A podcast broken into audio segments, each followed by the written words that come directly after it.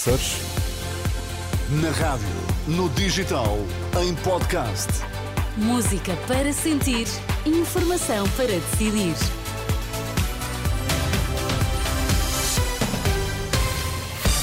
Notícias na Renascença, para já os títulos em destaque. Boa noite. Adiamento do jogo em Famalicão. Ministério da Administração Interna abre inquérito urgente. Bispos portugueses vão revelar casos de abusos na Igreja duas vezes ao ano.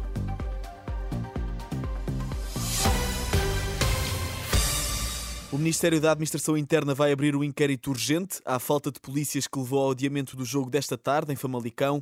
Em comunicado, o gabinete de José Luís Carneiro explica que a averiguação se vai focar principalmente na apresentação súbita de várias baixas médicas por, de, por vários agentes. Já a Inspeção-Geral da Administração Interna vai abrir outro inquérito às declarações do presidente do Sindicato Nacional de Polícias, Armando Ferreira, que admitiu hoje que há uma forte possibilidade de os protestos dos polícias virem a impedir as legislativas de 10 de março.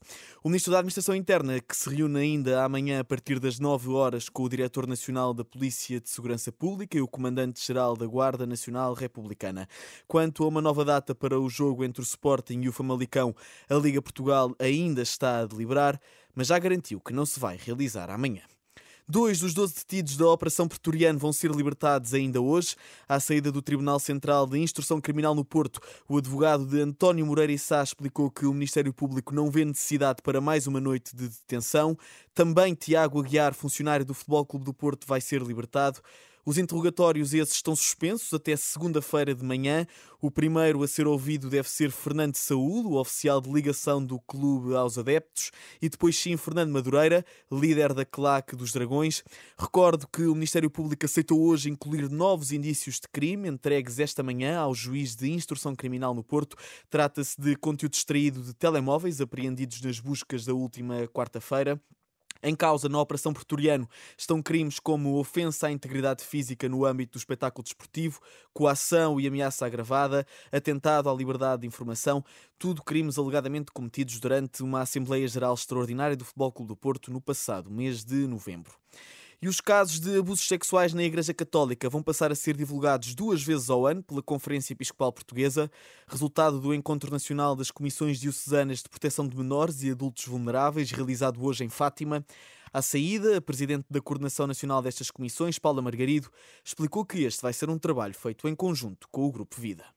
Hoje temos um órgão de comunicação que nos pede os números. Queremos responder a todos, mas também não temos que estar sempre a responder ao sabor das perguntas que nos vão sendo feitas. Então, vamos estabelecer um quadro com os processos que entram, com os processos que são arquivados, com os processos que são encerrados. Quadro esse que vamos então elaborar todos em conjunto. Quando eu digo todos em conjunto, é as comissões diocesanas, as 21, juntamente com o Grupo Vita. Padronizamos, consolidamos os números que apresentamos à Conferência Episcopal Portuguesa, que por sua vez os divulgará em dois momentos ao longo do ano civil a todos vós. Paula Margarida, após o Encontro Nacional das Comissões Diocesanas de Proteção de Menores e Adultos Vulneráveis, uma reunião onde também marcou presença a Conferência Episcopal Portuguesa e o Grupo Vita e onde se decidiu fazer um reforço da proteção das vítimas de abusos no interior do país.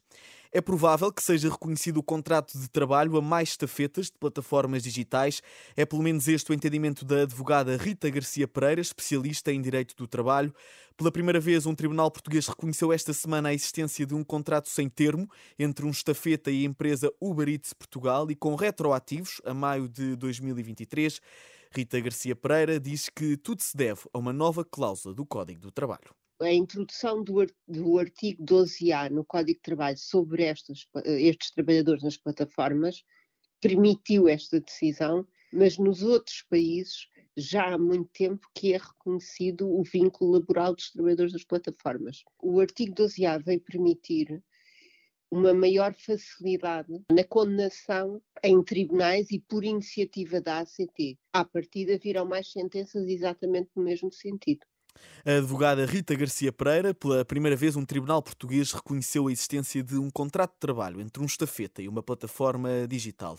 E sobre os temas de lá de fora, o ministro dos Negócios Estrangeiros diz que a União Europeia não pode ser cúmplice dos abusos sistemáticos de Israel ao direito internacional. À saída da reunião informal com os chefes da diplomacia dos 27, João Gomes Cravinho reforçou que Tel Aviv tem de parar de justificar os massacres em Gaza com a autodefesa do território a introdução. A União Europeia não pode ser vista como cúmplice de abusos sistemáticos de direito internacional feitos por, cometidos por Israel já não é eh, aceitável culpar tudo no, no massacres, nos massacres cometidos pelo Hamas. Isto for, estes massacres foram há quatro meses.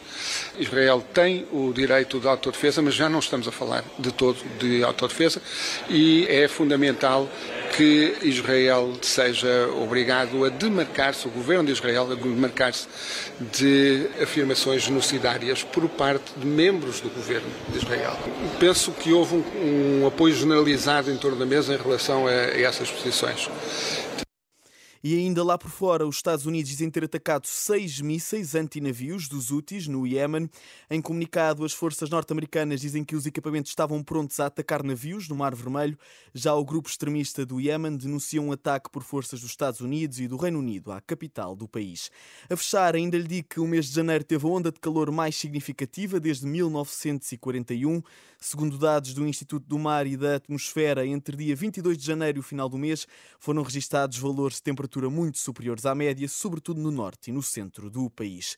Estas e outras notícias atualizadas ao minuto em rr.pt. Eu sou Alexandre Abrantes Neves.